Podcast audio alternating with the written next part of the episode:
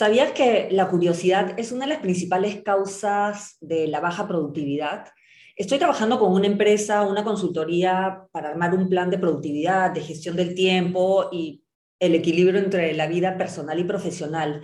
Incluye simplificación de procesos y una serie de cosas y una cosa tan simple como la comunicación del día a día y el manejo de la curiosidad impacta tremendamente no solo nuestra eficiencia, sino también nuestra eficacia, porque te distrae y te desenfoca. Es que cuando suena el pling del WhatsApp de este bendito aparato, la curiosidad nos mata por, por, verlo. Pero la curiosidad, además de matar nuestra productividad, mata también nuestra salud mental y hasta emocional, porque hasta cuando estamos con la familia o inclusive descansando, el plin capta nuestra atención y desatendemos a plenitud lo que verdaderamente es importante. Entonces, en tu trabajo e inclusive con tu familia en casa, intenta probar estas cinco claves para que el WhatsApp y la, y la curiosidad no te dominen. La primera es norma para qué se va a usar el WhatsApp y para qué vas a usar el teléfono y el email. Hoy en, día, recibimos o enviamos informes, propuestas de todo por WhatsApp y no todo requiere atención inmediata. Lo segundo, crea un sistema contigo mismo.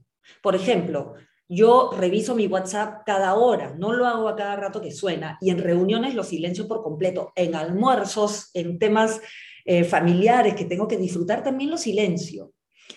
Eh, lo tercero, para que funcione esto es que tienes que comunicarle a tu equipo y a tu, a tu familia cuál va a ser tu, tu sistema.